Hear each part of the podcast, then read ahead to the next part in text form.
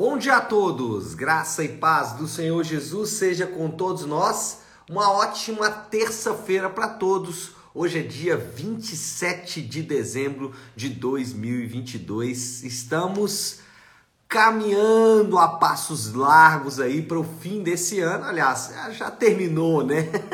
já chegamos ao fim desse ano, mas é, o ano é, de 2023 já está por aí, já está batendo as portas, né? Então a gente já vai se preparando aí para 2023 e como nós vamos nos preparando?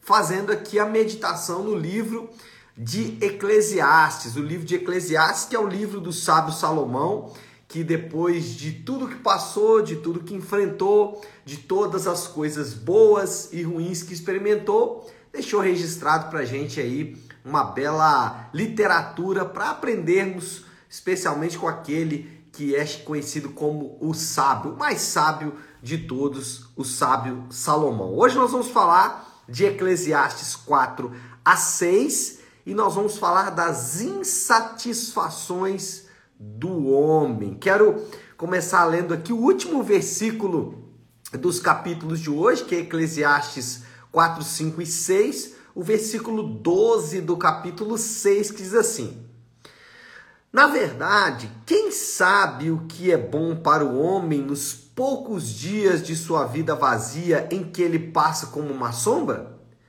Quem pode contar-lhe o que acontecerá debaixo do sol depois que ele partir? Ontem nós vimos as limitações do homem, as limitações do homem em relação à sabedoria, as limitações do homem em relação aos prazeres e as limitações do homem em relação ao tempo. Hoje nós vamos falar das insatisfações do homem porque é o segundo ciclo de meditação do sábio Salomão. Então nós vamos falar das, da, das insatisfações do homem em relação ao poder, à espiritualidade e também às riquezas. O ponto é que nós somos incentivados a desfrutar das bênçãos simples que Deus nos oferece. O que Salomão quer mostrar é que é loucura se ocupar demasiadamente com coisas que nós não podemos e não devemos é, lutar ou mudar. O que ele vai fazer ali é tentar contrastar as obras de Deus com as obras do homem. E ele vai chegar a algumas conclusões. Primeira conclusão que ele vai chegar neste contraste aí é que o poder humano corrompe. O versículo 13 do capítulo 4, ele vai falar sobre isso. Ele diz assim: Melhor é um jovem pobre e sábio do que um rei idoso e tolo que já não aceita repreensão. Então, o que, que ele faz aqui? Ele chega à conclusão de que é melhor um jovem é, pobre, mas sábio, do que um rei velho e tolo, exatamente mostrando que o poder corrompe aquele que um dia pode ter sido um jovem pobre e sábio. O ponto de Salomão aqui, a ideia dele é que os homens é, buscam sempre, os homens estão nessa busca por poder e influência sobre outras pessoas. E aí, na nossa sociedade, ou na nossa cultura extremamente existencialista, o poder ele passa a ser uma grande ferramenta. Influência passa a ser uma grande ferramenta, uma poderosa ferramenta e que pode, obviamente, ser usado para o mal. E o sábio Salomão está advertindo que isso é tolice usar o poder, usar a influência para é, incentivar ou para é, o mal das outras pessoas é uma grande tolice é, que Salomão ensina. Agora, não há como não exercer poder, não há como não exercer influência, isso é inerente à construção social do homem. Só que Jesus ele ensinou como nós podemos exercer poder e influência é, de maneira saudável ou como podemos de fato exercer poder e influência. Ele fala que esse poder, essa influência, ele é, é usado ou, ou nós podemos exercê-lo através dos nossos dons e dos nossos recursos. Quem não se lembra do famoso texto: maior dentre vós é aquele que serve. Então, pegue os seus dons, pegue os seus recursos e sirva pessoas. Existe uma ética nesse serviço. Primeiro, as pessoas do seu núcleo familiar, depois as pessoas da sua igreja local e depois as pessoas fora desse do, desses dois ciclos iniciais.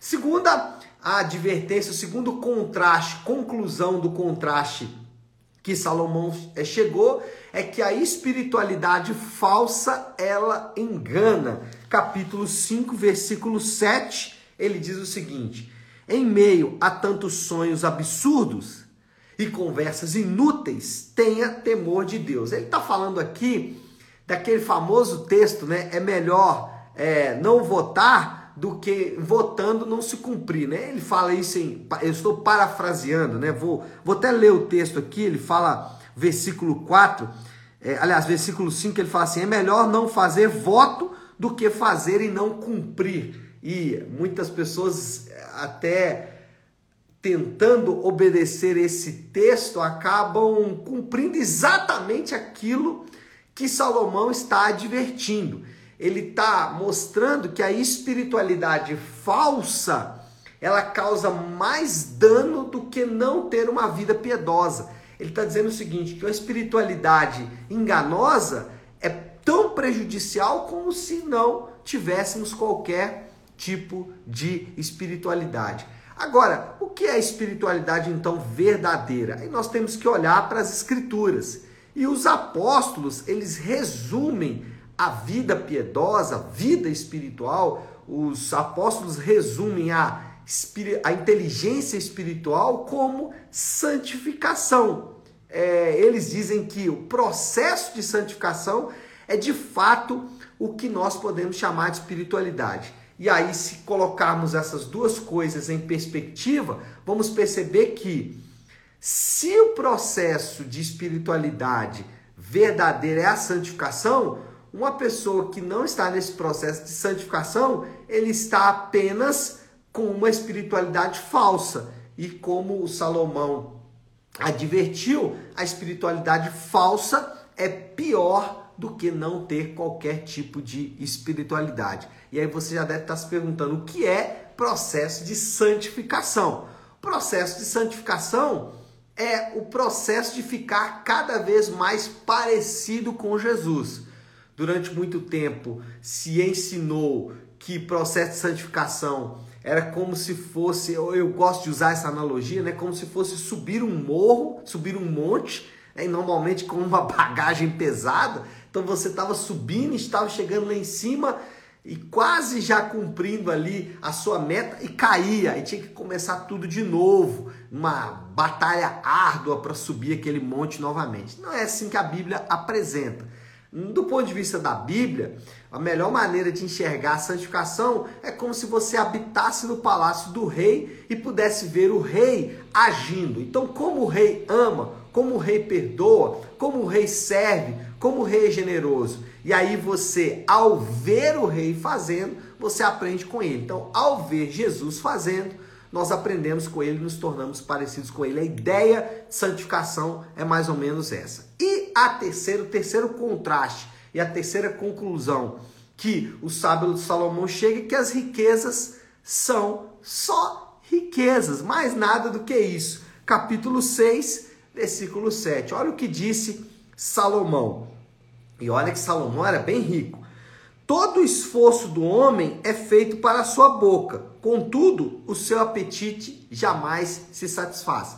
Aqui falando sobre as riquezas, Salomão usa uma analogia com a fome e a saciedade para dizer que aquele que fica buscando dinheiro a vida inteira, ele nunca vai encontrar satisfação. Ele adverte né, as pessoas quanto à loucura de viver por conta do dinheiro. É uma grande loucura vivermos atrás do dinheiro. O dinheiro, ele funciona muitas vezes como um anestésico da realidade. E eu, quando falo de dinheiro, normalmente a gente pensa logo em quem tem muito dinheiro, mas não só isso.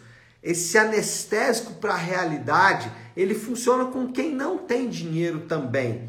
Porque muitas vezes aquele que não tem, ele está dizendo para si mesmo: se eu tivesse, todos os meus problemas estavam resolvidos. Uma espécie de salvação funcional. Eu sou salvo pelo dinheiro. Então talvez você está agora saindo para trabalhar e na sua perspectiva é de que se você ganhar muito dinheiro, você vai resolver todos os seus problemas. E eu lembro que algum tempo atrás eu usava isso até como moeda de troca. Falava, Deus vai me dar muito dinheiro para ajudar pessoas. É, isso obviamente não é verdade. Eu costumo dizer que tem gente que é tão pobre, tão pobre, tão pobre que ele só tem dinheiro. A única riqueza que ele tem é dinheiro. Olha só a pobreza dessa pessoa. Mas é a loucura que muitas pessoas acabam caindo e Salomão vai advertir em relação a isso. Bom, moral da história, e eu estou usando aí a resposta do sábio a todas essas loucuras e contrastes, tolices que nós entramos, nessas insatisfações, a resposta do sábio. Qual é a resposta do sábio? o texto que nós começamos lendo hoje. Olha só qual é a resposta dele. Na verdade, versículo 12, capítulo 6, ele diz assim: Na verdade, quem sabe o que é bom para o homem nos poucos dias de sua vida vazia em que ele passa como uma sombra? Quem poderá contar-lhe o que acontecerá debaixo do sol depois que ele partir? Então, a pergunta é uma pergunta retórica, porque a resposta é Deus.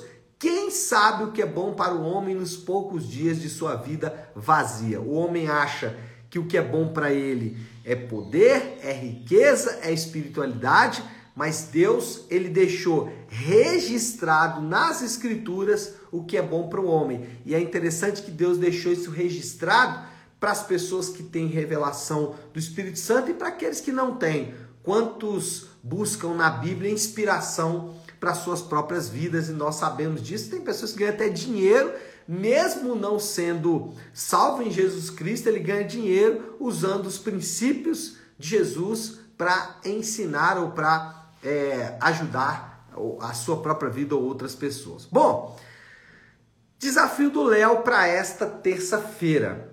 Faça uma troca. Troque poder, espiritualidade e dinheiro por serviço, santidade e generosidade. Faça essa troca. É uma troca difícil de ser feito, de ser feita, mas contudo é uma troca que vai gerar ou que vai nos colocar em rota de colisão com aquilo que o sábio Salomão chamou de uma vida de fato, uma vida cheia, né? Uma vida vazia. Bom, Vamos orar, vamos colocar tudo isso aí diante de Deus. Se você puder, então, pare aí um instante aquilo que você está fazendo e vamos juntos buscar a Deus em oração. Querido Deus, Pai de amor, Deus de graça e misericórdia, diante do Senhor que nos colocamos nessa manhã, reconhecendo que somos loucos, tolos e que buscamos coisas como poder, como dinheiro, ou como uma espiritualidade falsa que não muda a nossa vida e nos afastamos da verdadeira santidade, do verdadeiro poder, das verdadeiras riquezas. Por isso, nessa manhã, fazemos essa troca, ou pelo menos nos dispomos a fazer essa troca, contando com a tua graça para nos ajudar. Deixar para trás o poder, a espiritualidade e as riquezas e assumir o serviço, assumir, Pai, a santidade e também a generosidade. Sabemos que isso é impossível, portanto, contamos com o teu Espírito para nos ajudar. Ajuda no Senhor, é o que nós oramos e te pedimos em nome de Jesus. Amém, amém e amém. Amém, meu povo? Bom, então é isso. Nós vamos ficando por aqui. Que Deus te abençoe. Uma ótima terça-feira para todos. Fiquem com Deus.